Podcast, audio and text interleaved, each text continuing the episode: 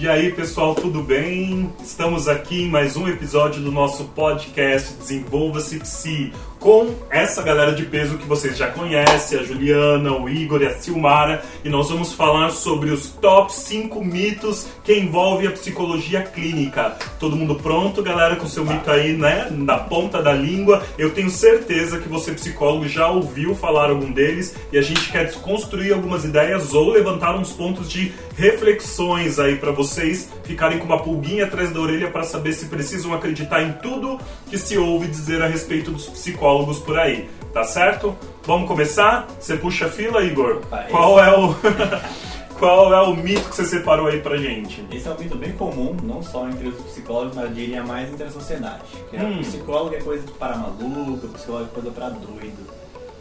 Olha, o negócio é muito mais abaixo do que isso. não é só é pra maluco, não é só pra doido, tanto é que. Ou é só pra quem é normal? É, é. Onde estão os normais? Me diz. O Brasil é um dos maiores ali ranking da cidade. Então, Perfeito. Psicólogo é só pra maluco e esses ansiosos vão ficar na onde? Depressivos ou dificuldades e habilidades sociais. Você vai procurar um emprego, não ter, tá na indecisão? Será que só quem é maluco mesmo precisa procurar um psicólogo? Então, essa conversa precisa ser muito estendida. É uma crença que eu sou muito ativista nessa parte. Uhum. Eu converso com amigos, familiares, minha mãe principalmente. Ela, ah, isso aqui é coisa de maluco. Eu, não, respeito os malucos. eles não são malucos porque Olha aí, peraí. Coitadinho deles, eles uhum. não são assim porque eles querem. E mesmo assim, quantos ditos malucos a gente vê por aí? Quantos Sim. malucos bateram no consultório de vocês? Será que realmente é, é isso uma verdade? É, como é que a gente define o normal e o patológico? Pois é. Né? Uma discussão que a gente vem desde a faculdade. Sim. Aí o que é normal, o que é patológico, mas no senso comum as pessoas ainda têm muito preconceito com a nossa profissão. É, as pessoas de um modo geral acham que admitir procurar ajuda é já se dizer que é anormal. Anormal, né? Uhum. Mas que, que é o normal? É difícil a gente é delimitar difícil. isso. Ter um problema, ter uma questão a ser resolvida, me torna alguém anormal? Problema, famosa frase, né? Meme de Facebook. Problema todo mundo tem. Vai ao psicólogo quem quer resolvê-los. Eu tenho problemas, todos nós aqui temos um problema, só que a gente já entendeu que a terapia é um meio onde a gente consegue ter recursos para poder é, vencer, resolver esses problemas. Vocês querem contribuir com alguma coisa em cima desse mito, gente? Do normal, anormal, o psicólogo só, só procura o psicólogo quem é maluco? Eu acho que tem uma crença também, né? Que quando existe um problema, a gente tem que saber solucionar, né? É, talvez te coloque numa condição de inferioridade, você não conseguir resolver sozinho tem um defeito. É, então as pessoas normalmente chegam quando elas já tentaram de tudo, né? E aí chegam num, prof, num profundo sofrimento, né? Então a gente também tem essa questão do... É, precisamos nós mesmos resolver, né? Não preciso de outra pessoa para resolver o meu problema. O, o maluco estaria no mesmo é, seria um sinônimo de fracasso, de fracassado, assim. Também não a que ponto eu cheguei. Menor, Preciso, né? né? Capaz, é, isso, entendi, entendi. É, e acho que assim, né, tem muito essa questão de procurar ajuda quando está muito insuportável, né? Quando a uhum. pessoa já realmente não, não vê mais saída. Né? E às vezes eu vejo até um movimento da própria classe de, de psicólogos, vamos dizer assim, falando muito sobre patologia, né, falando muito sobre doença Isso, e não verdade, necessariamente sobre verdade. essa, né, é, essa outra esfera. De né, desenvolvimento de pessoal, de autoconhecimento, de Exatamente. prevenção do adoecimento mental. Terapia serve para tudo isso, não é só para o patológico. Né? Exato. Né? Perfeito. Desenvolver habilidades melhorar o que já tá bom. Isso. Né? Eu falo muito disso, falo, mas você não precisa procurar só porque não está bom melhorar o que já é muito bom também é uma, uma ótima ferramenta, né? Usar de todas as potencialidades, Sim, né? Porque a gente tem esse olhar para o que falta, né? Para o prejuízo, para a dificuldade. Perfeito, perfeito. Né? Quando na verdade, muitas das vezes, os seus pontos fortes, as suas facilidades, inclusive ajuda a desenvolver o que ainda não está tão adequado. Olha aí, Exatamente. perfeito, perfeito. Vamos lá, gente. Mito número 2. Quem vai falar agora? Silmara? Qual é o seu É. mito, Silmara? Ah.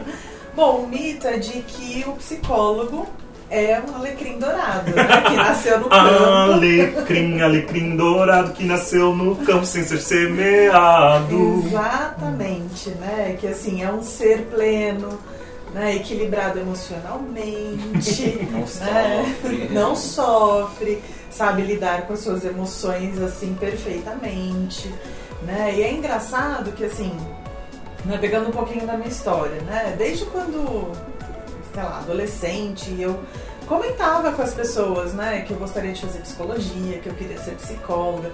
E as pessoas olhavam assim, nossa, vai dar super certo, você é super tranquila, você é super calminha. Você tem cara de psicóloga, é, você tem né? cara de psicóloga. Eu assim, gente, né, psicólogo tem cara. Ó, já disseram que eu não tinha cara de psicólogo, né? E porque eu sou negro, só para dizer, viu? Mas ok.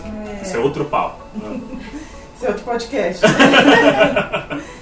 então, assim, né? é, eu sempre ouvia isso, né? E a gente meio que vai acreditando nessa, nessa ideia, né? A gente vai acreditando nessa ideia, a gente vai se colocando às vezes também nesse lugar né, de um equilíbrio, de uma plenitude, é, de detentor, sei lá, de todo o saber da mente humana. Oh. né? A gente sabe de tudo. Aonde eu paguei esse lê, né? curso que eu não tô sabendo? Eu paguei esse lê, curso. né? A gente lê bem. A gente lê mentes, a gente já sabe, né? A gente prevê o que vai acontecer. Tem todas as estratégias para regular todas as emoções, não se estressa, não tem piti, não chora. Não né? chora. É. né? E é engraçado, porque às vezes, sei lá, quando eu demonstro alguma emoção, né? Uma raiva, uma tristeza né, de alguém ou de alguma situação, nossa, você com raiva, né? Mas você não é psicóloga? Gente, como se não fosse normal, né? Como Perdi a humanidade, normal. virei alguma coisa, né? né? Como se não se fosse, né? Como se não fosse normal sentir raiva, tristeza.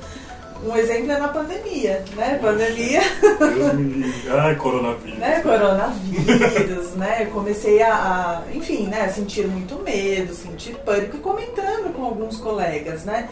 E teve um que até virou pra mim e falou assim: Nossa, você, psicóloga, desse jeito, devo ficar assustado?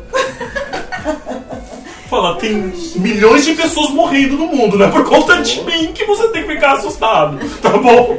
Tem um vírus que ninguém nunca viu na vida que tá matando gente, né? Você tem que ficar assustado por minha causa, né? Não, e aí ativa isso na gente. Fala assim, poxa vida, se eu tô assim, né? Se eu tô panicada desse jeito, como que eu vou cuidar da outra pessoa? Né? Como que eu vou exercer minha profissão? Foi até uma questão que me levou pra terapia. Aham. né? De tipo, e agora? O que, que eu faço? Então, às vezes, eu acho que é, é até um pouco cruel, né? Com a gente mesmo, né? Se colocar nesse lugar e, e- e não querer, não querer, mas achar que não pode sair desse lugar, demonstrar uma vulnerabilidade, afinal de contas, nós somos humanos, né?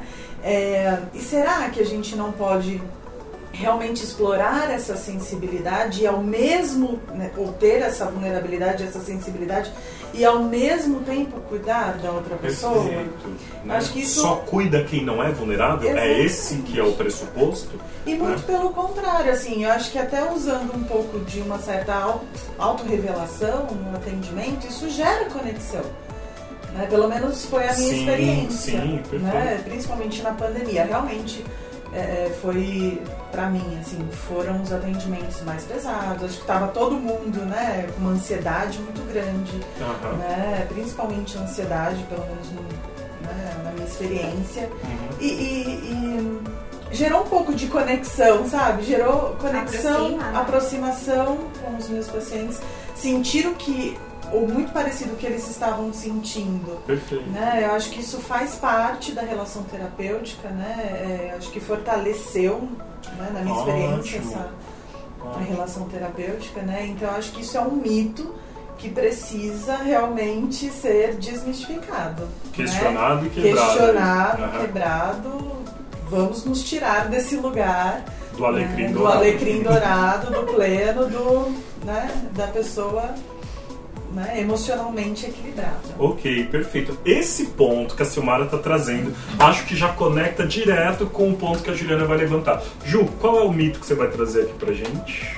Pegando essa parte da autorrevelação, né, e o contexto de Alecrim Dourado, a gente pode pensar no, no distanciamento que gera quando você tem um psicólogo, né, que ele tem um formatinho que as pessoas entendem que ele precisa ter, e quando ele diz que parte dele também está em sofrimento, parte dele também está sentindo o que está acontecendo, Uhum.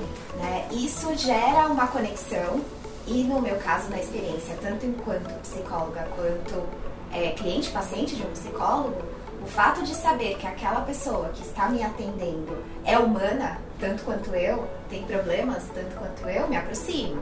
Perfeito. Né? E aí, num contexto onde eu sou a psicóloga, uma vez que eu falo dentro de um contexto que aquela questão, é, de certa forma, também foi vivenciada por mim, mas no contexto X, da forma X, isso também, né, pelos olhares que eles, né, trazem pra gente, fala assim, nossa, mas você tem problemas, né? Que bom! Você às vezes não dorme? Você se preocupa com sim, inclusive, né, se você falando do começo da pandemia, eu hiperventilei no começo da pandemia porque eu estava extremamente preocupada. Tinha vindo de um congresso internacional, cheguei em casa, minha avó estava na minha casa com 85 anos, eu falei, meu Deus, é agora, acabou. Todo mundo vai morrer. Passei coronavírus pra ela. Então, assim, no começo, né? Sim. lidar com a minha ansiedade daquele contexto de pandemia e com o contexto de ansiedade dos meus clientes foi um desafio. Claro. E falar pra eles, ó, tamo junto. Você tá preocupado aí, eu tô também. Vamos nos ajudar, né? Porque a gente precisa entender, isso é um mito que a gente precisa quebrar. Nós somos humanos, que sentimos emoções, que às vezes também não sabemos o que fazer, não temos a resposta na ponta da língua. E- Nem né? tudo, né? Não vamos aconselhar, né? A gente vai ajudar a pensar. Perfeito. Né? Então é muito comum as pessoas acharem que no nosso lugar, no nosso papel de psicólogo, a gente tem tudo já assim estruturado, pré-moldado, a gente vai tirar da gaveta uma solução e não é. É um manual humano, é. praticamente. Todas as ferramentas, todos os tópicos ali pra hora que quiser. Não somos esse Né? manual, não, Não somos. somos. E que bom, né? É, que bom. E uma coisa que eu acredito muito que se conecta com isso, né? Quando a gente tá no contexto já é alecrim dourado. E a partir de agora a gente entende que não somos, né? E as pessoas. E a gente começa a se utilizar da autorrevelação, né? Dentro de um contexto. Pensar na questão de proximidade e distanciamento, né? Da, dos nossos clientes, pacientes ali, da, da relação terapêutica Perfeito. até onde eu me aproximo e, a- e onde eu saio, O né? mito é de que o psicólogo precisa ser muito distante, neutro. Ou muito né? próximo, né? Ou muito próximo. Os né? extremos, então. São os extremos, porque muitas pessoas é, fazem uma leitura do psicólogo como amigo, Sim. né? Então, que você precisa estar em momentos né, de celebrações familiares, que você precisa estar em outros X, que você precisa estar disponível a todo tempo. E aí você precisa entender a função dessa relação terapêutica e a função dessa pessoa falando isso pra você, né? Dentro daquele contexto. Por que, que aquela pessoa entende que eu sou amiga? Uhum. Ou por que, que aquela pessoa entende que eu tenho que estar tão distante? Perfeito. Né? Então. Tem aqueles que querem muita proximidade Muito. e tem aqueles também que te empurram para bem distante. Sim, né? Então você acaba tendo esses dois lugares, né? Uhum. Dentro da, ali do setting terapêutico, né? Os que Uhum. estão aqui e você precisa mostrar o caminho do meio, Perfeito. né? Que não é nem lá e nem cá, mas entendendo a função, né? Entendendo a função. Então acho que um outro mito que a gente precisa repensar é, é tem que ser muito próximo, tem que ser muito distante, né? Qual é o lugar aí do psicólogo na relação terapêutica? E a relação terapêutica é uma relação humana. Hum, muito É. bom. Gente, eu adoro esse episódio. ah, É uma relação humana. Então, assim, é uma ferramenta, né? A relação terapêutica é uma ferramenta, né? Que dá ali pra gente informações, né? De como aquele paciente se posiciona no mundo, né? A forma que ele se relaciona com a gente é a forma que ele se relaciona com o mundo. E acho que Então, você mostrando função. que você é um humano, naquela É. relação humana, Exatamente. isso já quebra muitos mitos, né? Porque às vezes ele acha que ele não tá se conectando com outro humano. Ele tá se conectando Eu com não sou um uma robô. entidade. Uma entidade, um alecrim. Com uma entidade. Um psicólogo é uma entidade, não um humano. E a É. gente precisa a todo momento resgatar esse lugar, né? Você é humano e eu também. E a nossa Uhum. relação está pautada nisso.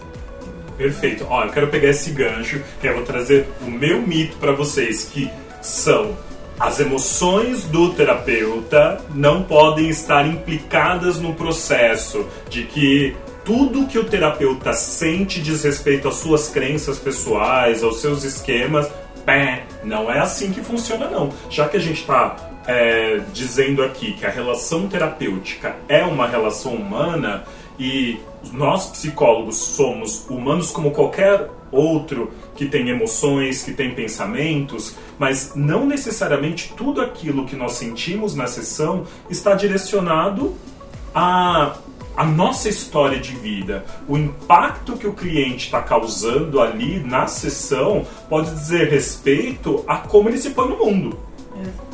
E como ele afeta as outras pessoas nos diversos contextos onde ele está inserido. Se ele me provoca algum afastamento, algum, algum sentimento aversivo, né, de uma dificuldade de conexão com ele, a gente costuma dizer ah não rolou empatia. Também não é verdade. Empatia é um processo onde as emoções ressoam em mim, sejam elas positivas ou negativas. Então, se as emoções negativas estão ocorrendo, né? Eu nem gosto muito de falar emoção positiva ou emoção negativa. Eu gosto de falar emoções agradáveis ou desagradáveis. Se eu estou num processo onde as emoções desagradáveis estão ocorrendo aqui dentro de mim, não necessariamente tem a ver, ah, porque pegou num lugar difícil para mim, tem a ver com a minha história de vida. Isso pode pode ser isso? Pode, mas não necessariamente. O cliente pode simplesmente estar me afetando de, de uma forma parecida como ele afeta as suas relações interpessoais fora do contexto. E aí, se o psicólogo já diz, putz, eu não deveria estar sentindo isso, ele pede a oportunidade de, dentro do setting, trabalhar uma questão que tem a ver com o movimento do paciente. Forma Né? que ele se posiciona. O que, que vocês pensam sobre isso? Eu tenho até uma experiência, assim, prática, né, que aconteceu do relato da, da minha cliente, né, dentro de um contexto de um relacionamento abusivo, eu falar pra ela por que, que eu tô sentindo medo e você não. Perfeito, muito bom. O que você tá me contando, eu tô extremamente preocupada. Só que você me conta de uma forma muito. Eu sei gerenciar. Por que, que eu tô sentindo medo? Por que, que eu acho que alguma coisa muito séria pode acontecer daqui a pouco? Né? Ótimo exemplo, muito bom. Quer dizer, olha, quando, quando você revela a sua emoção, você devolve para um discurso onde a emoção não está presente a emoção funcional. Se ela está no contexto abusivo, sofrendo uma ameaça, a emoção funcional naquele momento é sentir medo. E se ela não manifesta o medo, alguma coisa diz respeito ao processo de pensamentos e crenças daquela paciente, certo? Aí agora quando a Ju devolve isso, falando assim, por que eu estou sentindo medo e você não? Aquilo impacta o cliente de alguma forma, positivamente no processo terapêutico. A partir disso, ela começou a tomar algumas medidas, porque ela ficava, se a minha psicóloga tá sentindo medo e eu não, peraí, que, que eu tô fazendo? O que, que eu não estou vendo? Perfeito. Né? E Isso fez com que Perfeito. ela começasse a pôr em prática aquilo que a gente já vinha conversando, né? É que às vezes o nível de tolerância dela à violência é muito maior.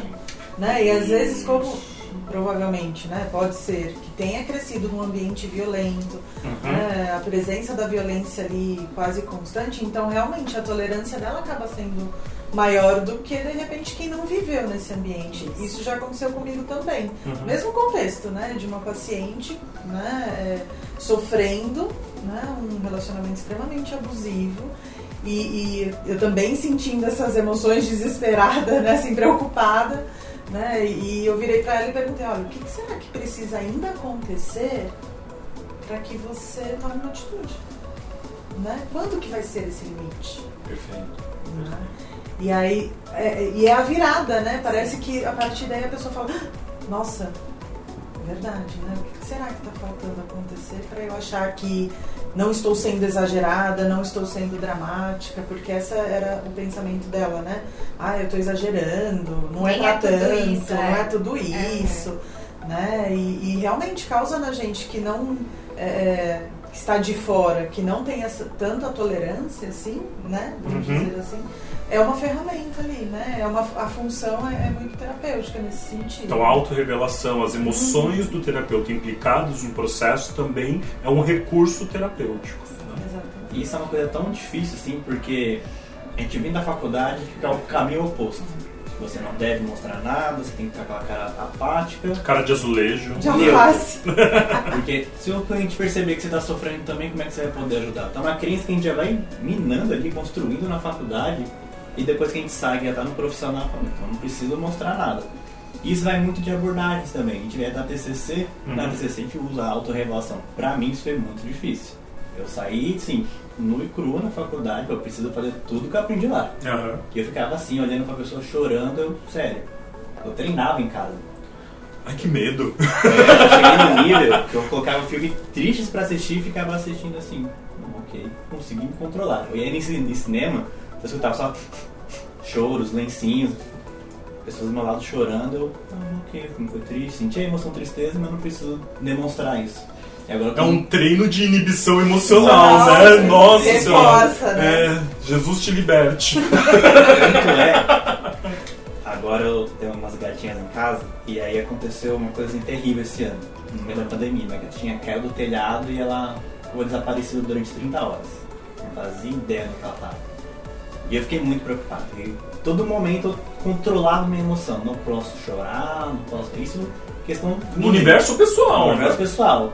Isso é tão forte que eu não conseguia nem demonstrar. Minha namorada chorando, todo mundo desesperado. Eu falei, não posso chorar, não posso desesperar. Eu tenho o- o cara que resolve os problemas. E aí. O alecrim dourado. Também tá aqui, o alecrim dourado. Treinamento pra alecrim dourado, né? E aí nesse processo todo a gente conseguiu encontrar ela, uns 5km da minha casa, uma história assim totalmente nova. E ali eu me permiti chorar. Ali eu me permiti sentir toda essa tristeza. E aí o engraçado, que eu falando de assistir filme, tem um filme que ele é muito triste, que é o Marley e eu. Nossa. Já assisti várias vezes e nunca chorei. Nunca senti nada. Eu olhava, ah, ok, o cachorro morreu, tava ali, bacana. Agora que eu tenho um animal em casa, que eu tenho essa vivência, Uhum. eu assisti recente, semana passada, passando na, na televisão, eu chorava. Eu chorava. Amém. nossa. E eu me lembrei. Libertou! É, eu me lembrei disso, nossa, eu ficava tão assim, assistindo coisas pra não chorar, e agora eu tô me permitindo fazer isso. E na, na relação terapêutica. A gente tá mais em paz É agora. uma liberdade, É. né? Acho que é. E na relação terapêutica isso ajuda bastante, você se conectar com o outro. Eu lembro que eu estava trabalhando com uma paciente, essa necessidade de precisar contra- controlar o futuro. Uhum. E eu tentei controlar todo esse processo com a minha gatinha. E eu trouxe para ela essa autorregulação. Falei, "Olha, aconteceu isso. E durante a sessão eu queria chorar. Uhum. Eu quase chorei, só que a minha crença, eu não pode, Aham. me segurou. Mas eu, eu tenho mostrado pra ela essa, esse meu lado humano, que eu também sofro, que eu não sou esse semideus que sabe de tudo. Uhum. Falou, nossa, eu não sabia que era possível também, que vocês também, vocês também Uhum. sofrem. Sim, nós sofremos. E às vezes a gente se coloca nesse lugar, ou o paciente também nos coloca nesse lugar. E a gente acha que tem que corresponder a isso. Exatamente. Eu já vi uma paciente falar, nossa, eu queria ter essa plenitude que você tem. Uh, também queria. Essa, essa que você imagina que eu tenho. Talvez É. preço essa plenitude. Eu não quero ter essa plenitude e às vezes precisa ter, e agora eu desconstruído. Falo, Não, não quero mais ter essa plenitude. Quero ser flexível, quero ser às vezes sério, às vezes não sério. Gosto de trazer agora um humor dentro do, do aspecto clínico pra. Isso me ajuda bastante, consegue me conectar com eles.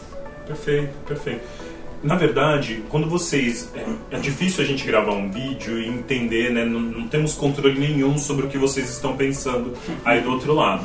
A gente tá imaginando é, a ideia de desconstruir alguns mitos, mas é, com isso não é perder a noção do que é terapêutico, de como eu uso das minhas emoções a favor da transformação clínica do cliente dentro dessas abordagens cognitivistas, que tem também a sua influência humanista, a postura do terapeuta não é neutra, distante. Pelo contrário, a gente faz uso do vínculo humano, afetivo, em prol dessa transformação.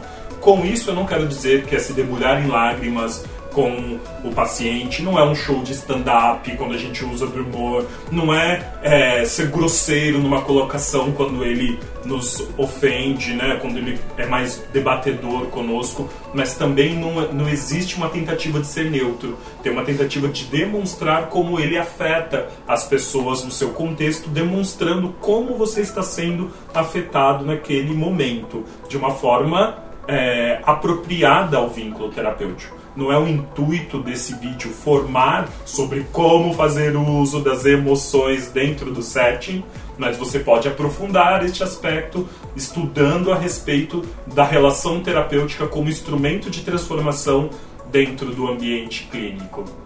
Vamos para o nosso último mito, você quer trazer pra gente aí, Igor? Qual é o último tópico dos top 5 mitos que a gente separou hoje para poder trabalhar aqui com vocês? Nossa, isso é muito comum. E psicólogo serve apenas para conversar e ouvir e não falar nada. Ficar lá com aquela cara de pastel, com a cara apática e só ouvir. Gente, é não tem como, não. Que raiva. Estudei cinco anos pra não é, fazer nada. Né? Lá sentado, que nem mais tato. Então assim, não precisa estudar cinco anos só pra ouvir. Tem todo um processo de entender aquilo, de é, criar um vínculo, empatia, de procurar alguma uma técnica ali, ou até mesmo algo que ajude ali a aliviar o sofrimento, a buscar um caminho junto com ele. Se fosse só o vídeo, você ficava lá parado, botar uma foto nossa, que nem às vezes alguns, a gente vê os memes na internet, o EAD da vida, de colocar uma foto lá e fazer qualquer coisa. Não é bem isso. A gente está lá, a gente está sofrendo junto com ele, a gente vai buscando várias informações junto, traz. Só que isso, esse mito, ele acaba sendo uma construção de tipos de psicólogos, de tipos de, de abordagem, aqueles que só ouvem mais, devolve, outros que é interativo, vai falando e vai devolvendo. Só que isso no senso comum fica naquilo, eu vou lá só falar, ele vai fazer assim, uhum, isso tem a ver com seu pai, a sua mãe, a sua infância, te vejo na próxima sessão.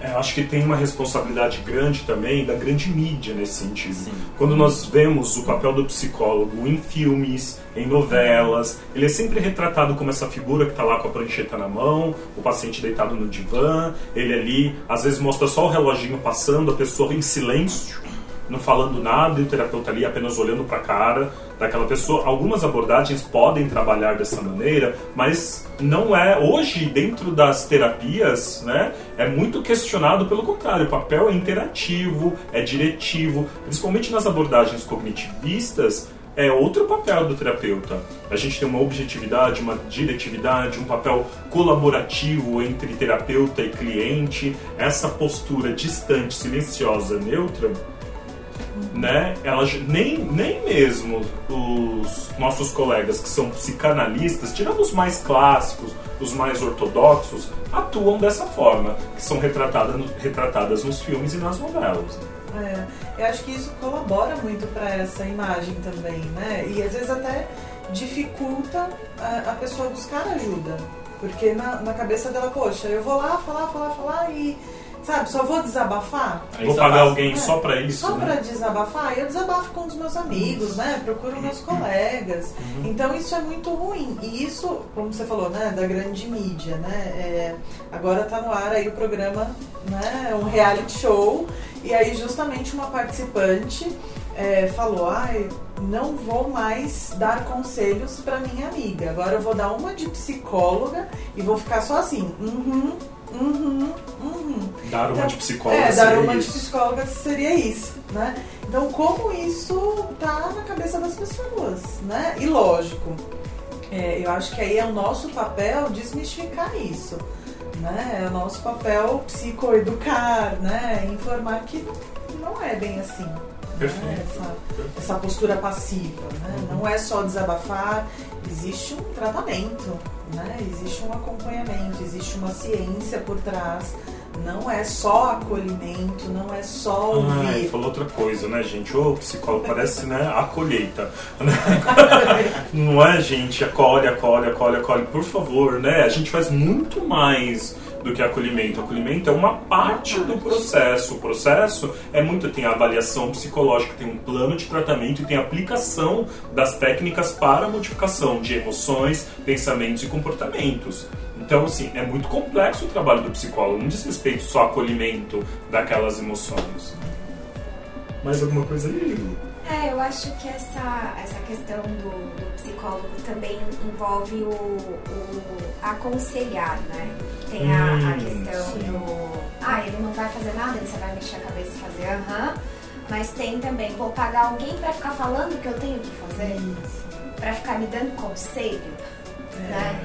É, muitas pessoas ainda entendem que a terapia ela é um lugar onde eu vou sair com uma receita, né? Um, como fazer um mais passo a passo. O caminho da felicidade, caminho, siga aqui, né? né? E não uma construção, né? uma descoberta, um planejamento onde você está implicado, Uhum. né? Não é o psicólogo que vai tirar da gaveta e falar, ó, segue esse caminho aqui. Não, é o desenvolvimento É o de desenvol- habilidades até, Sim, né? e tentando, pensando ali que vai ser na tentativa e erro muitas vezes, e é uma pessoa que vai te ajudar a pensar o Uhum. caminho. Não é a pessoa que vai tomar a decisão por você. Perfeito. Né? Vai pensar nas consequências dos caminhos a serem seguidos, né? Mas a decisão é sua. Então tem muitas pessoas que não buscam terapia porque elas entendem que elas vão ali para ser aconselhadas. né? Perfeito. E aí, não é. É um mito. Inclusive eu falo, se você encontrar alguém que é assim, Fuja. Isso. Cuidado. Cuidado, né, Os porque- da vida. cuidado porque ela- o objetivo não é esse. Cuidado, É. cuidado. Gente, olha, muito obrigado pela contribuição de vocês, por tudo que vocês trouxeram. Espero que nós possamos ter aí ajudado a desconstruir os mitos, estes top 5 que nós separamos para vocês. A reflexão pode ser muito maior. Aproveita, deixa aí o seu comentário no vídeo, entra lá no nosso grupo do Telegram que sempre tem temas sendo debatidos, materiais que eu disponibilizo ali para vocês. Deixa é, algum comentário lá nas nossas redes sociais, no Instagram. Eu quero ouvir vocês. É importante. Nós não somos donos da, da verdade. Nós queremos construir reflexões aqui com vocês, tá bom? Um abraço, gente. Até o próximo episódio do nosso podcast Desenvolva-se Psi.